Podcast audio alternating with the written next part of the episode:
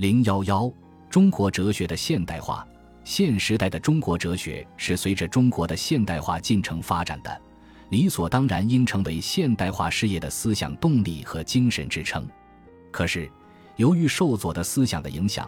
由于研究方法的落后，由于受到各种条条框框的束缚，我们的中国哲学研究似乎没有很好的发挥这种作用。关于中国哲学传统与现代化的关系。学术界有两种对立的观点，一种观点认为二者是不相容的。中国哲学传统对于现代化只有负面作用，只有清除固有的哲学传统的负面影响，才能推进现代化进程。马克思韦伯发现西方资本主义现代化与新教伦理有密切关系，认为新教伦理为资本主义的发展提供了精神动力。他把儒家伦理同新教伦理加以比较。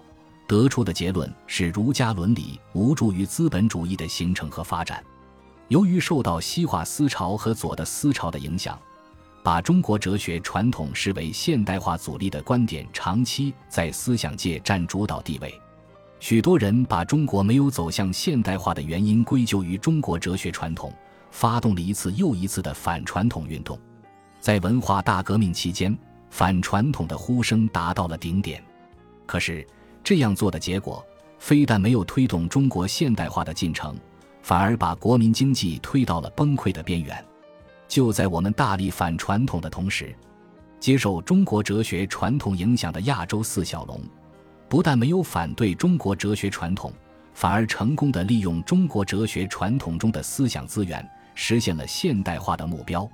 事实雄辩的证明。那种把中国哲学传统与现代化对立起来的观点是站不住脚的。另一种观点认为，中国哲学传统可以成为现代化的前提，这就是现代新儒家由内圣开出新外王的说法。这种看法的合理性在于肯定中国哲学传统与现代化兼容，推翻了把二者截然对立起来的偏见，但缺少历史事实方面的根据。如果正是历史事实的话，应当承认，从中国固有的哲学传统的确没有开出现代化。中国的现代化事业是从学习西方起步的，这是一个不争的事实。现代化是一种十分复杂的社会历史现象，它的出现有体制的原因，有生产力水平的原因，有历史机遇的原因，不可能仅仅用某种哲学理论来解释。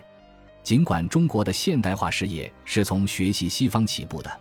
但不等于说一定要采用西方的发展模式，现代化不等于西化，中国必须探索符合中国国情的、有特色的社会主义现代化发展道路。中国的国情当然包括中国哲学在内，我们应当从中国哲学讲究自强不息、实事求是、以人为本、道德价值。和谐团结的思想资源中寻找现代化事业所需要的精神支撑和理论指导。事实证明，中国哲学不是现代化的阻力，而是现代化的动力。体现时代精神的中国哲学有助于社会主义市场经济的发展，